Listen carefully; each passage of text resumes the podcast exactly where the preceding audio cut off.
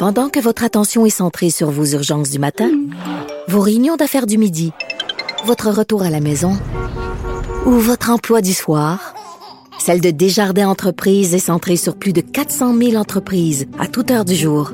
Grâce à notre connaissance des secteurs d'activité et à notre accompagnement spécialisé, nous aidons les entrepreneurs à relever chaque défi pour qu'ils puissent rester centrés sur ce qui compte, le développement de leur entreprise. Parce qu'en immobilier, faut être à son affaire. Suivez les conseils de nos experts. Via Capital, les courtiers immobiliers qu'on aime référer. Bonne écoute. Marie Montpetit. C'est toujours un comté très, très baromètre. Marie Montpetit. J'espère que ce gouvernement-là va en faire beaucoup plus qu'il en a fait jusqu'à maintenant. On fait quoi? Patrick Derry. pour sortir de ça, pour éviter de se reparler dans un an? La rencontre Derry Montpetit.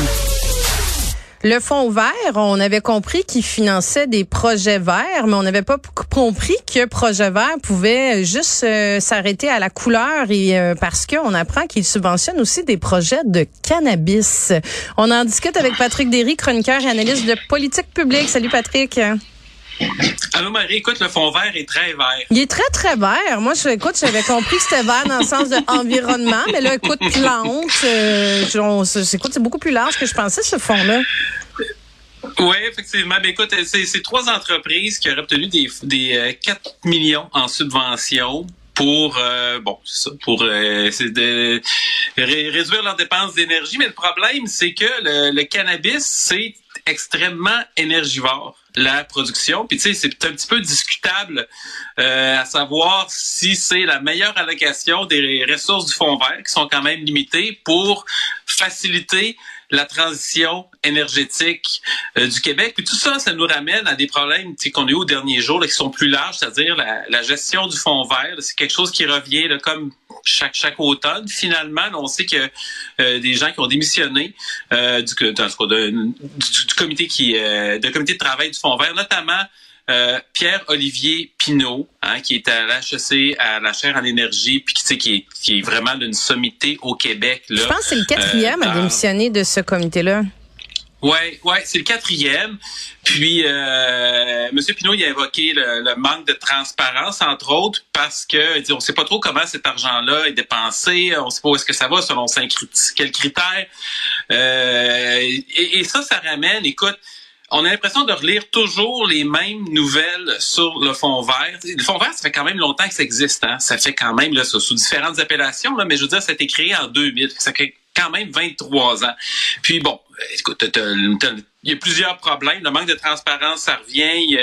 Euh, ça finance pas nécessairement les meilleurs projets. Ça crée aussi toute une industrie du lobbyisme autour du fonds vert, c'est-à-dire que les entreprises, ils vont faire des interventions auprès du gouvernement, auprès du ministre, des fonctionnaires, c'est pour, pour que faire valider justement des projets de leurs entreprises. Ça, c'est déjà un problème en partant. Euh, donc, au lieu d'investir à l'interne dans différents projets, notamment pour réduire les coûts, on investit dans les relations au gouvernement. Fait que ça, puis ça donne une espèce de déplacement de ressources là, qui, qui est pas vraiment bon. Et puis ça, ça donne aussi euh, une allocation des, des fonds qui est assez discrétionnaire. Mais le plus gros problème du fonds, c'est que ça marche pas. Ça, ça fonctionne pas. Écoute, ça existe depuis un peu plus de 20 ans, là, le fonds vert. Là. Mettons qu'on regarde la trajectoire des émissions de gaz à effet de serre du Québec pendant cette période-là. Hein. Par rapport au niveau de 1990, en 2019, on était à 3% de baisse, en fait 2,7 pour être exact. Puis ça s'est amélioré en 2020, mais pour une raison toute simple, la pandémie est arrivée. Puis tout s'est arrêté. Donc, effectivement, on a moins roulé parce que les transports, c'est un, un gros secteur de consommation, mais il y a à peu près pas de baisse. Fait qu'on est très, très loin de l'objectif de 37,5 de réduction hein, sous le niveau de 1990 là, qui, qui, qui avait été fixé. Fait que ça, c'est le plus gros problème avec le fonds vert, c'est que ça fonctionne pas. Fait qu'il faudrait peut-être considérer une autre approche.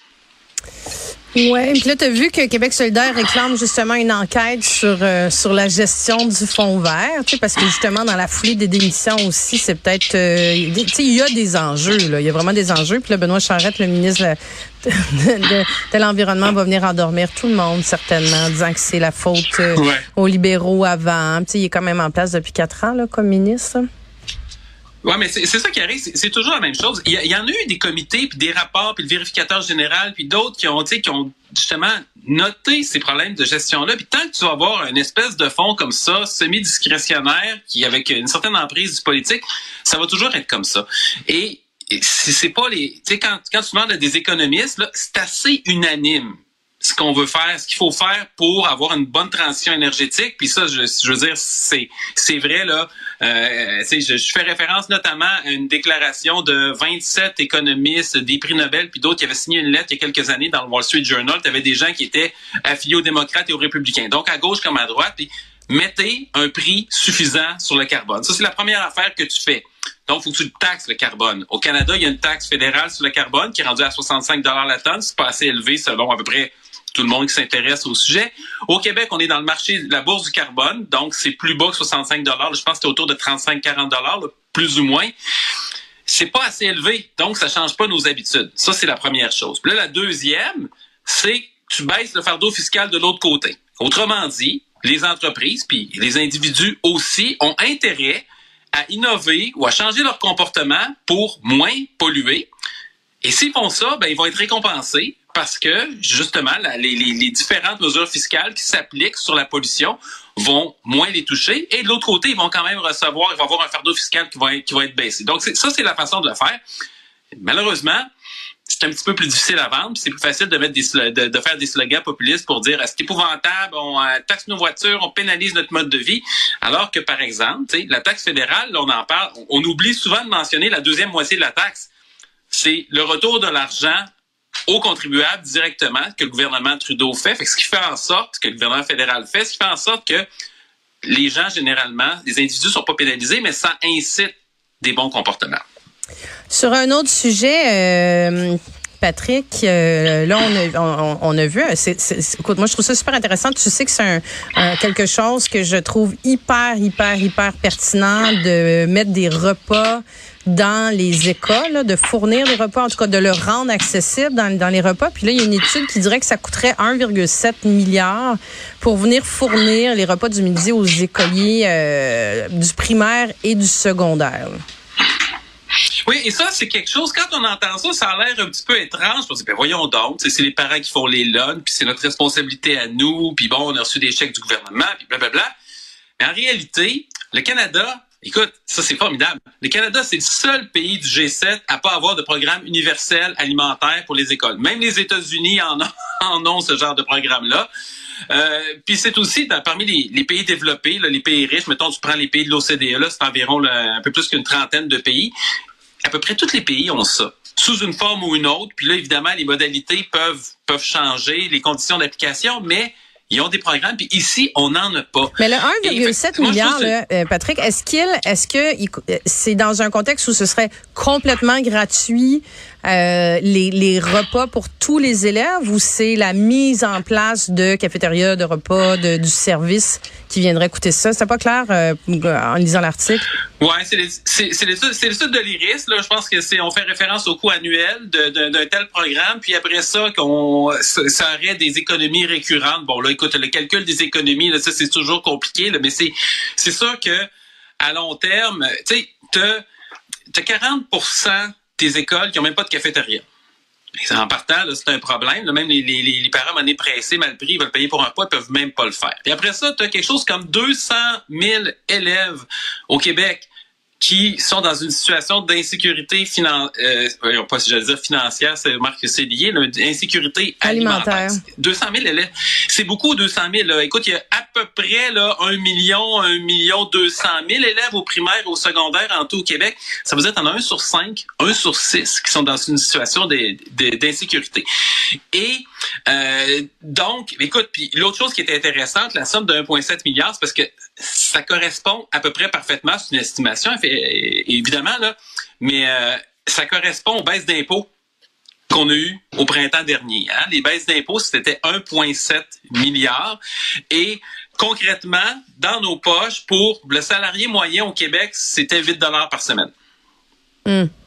Fait que, tu sais, question de priorité, hein? Une question de priorité, puis ça ferait une différence. Moi, je, je, je pense qu'on a, on a déjà discuté euh, de ça, mais euh, en France, entre autres, qui ont un modèle de, de cantine dans les écoles, puis c'est il y, a une, il y a une contribution qui est demandée des parents, mais qui est vraiment euh, qui est vraiment assez minime là finalement. Mais tu sais comme mm-hmm. dans certaines écoles aussi, entre autres à Montréal, je sais pas si c'est un programme qui est plus large que ça, mais tu as des écoles à Montréal qui qui sont dans des endroits socio-économiquement un petit peu plus défavorisés, où il y a des programmes justement alimentaires puis ça coûte un dollar le repas. Il y a une contribution qui est demandée aux parents, mais tu as, un repas qui est fourni. Mais tu que des avantages, parce que tu t'assures déjà d'un d'un contrôle sur l'apport nutritionnel qui est offert parce que tu sais le repas ben tu vas avoir des légumes, tu vas avoir des fruits, tu sais je veux dire donc tu as, un côté au niveau de l'alimentation qui est super intéressant, tu as un côté comme tu dis où tu t'assures que les élèves mangent déjà. Euh, donc tu as un impact aussi sur la, la réussite scolaire, tu sais ça ça ne peut qu'être positif de mettre un projet comme ça, mais comme tu dis, c'est aberrant de voir qu'il y a encore tellement la majorité des écoles ont même pas ont même pas de cafétéria. Non, puis c'est parce que ce ce qu'on sous-évalue souvent c'est l'impact sur la performance le rendement des élèves, j'aime pas utiliser ce terme-là, le rendement, mais bref, sur leur réussite scolaire, sur leurs apprentissages, sur ce qu'ils vont devenir plus tard. Chaque année, où un élève prend du retard pour toutes sortes de raisons, puis un élève qui mange moins bien, c'est sûr que ça va euh, que ça va l'affecter, ou même qui mange pas des fois. Euh, c'est de l'intérêt composé. Ça va dans les deux sens. C'est-à-dire que quand ça va bien, ça va aller mieux l'année suivante. Quand ça va pire, ben ça va mal, ça risque d'être encore pire l'année suivante. Fait que, on a vraiment un questionnement à se poser. Ceci dit, évidemment, la façon de mettre ça en place, ça, c'est une autre histoire. si on arrive avec une espèce, on, on crée une agence nationale du programme alimentaire, ça, ça va être la recette vers la catastrophe. Là, c'est faut, faut faire ça pour que ça soit efficace. Puis le Québec est pas nécessairement super bon là-dedans, mais des programmes existent, il y a des façons de faire qui existent. Puis sincèrement, ça devrait être un objectif. Patrick Derry, chroniqueur et analyste de politique publique, je termine en te disant c'est notre dernière ensemble aujourd'hui. Donc, euh, ben oui, ben oui, ben oui. Sans les violons, on pleure, mais je veux juste te dire, ça a été très agréable de t'avoir comme collaborateur à mon micro euh, pendant toute cette saison et de, de, de, ben, de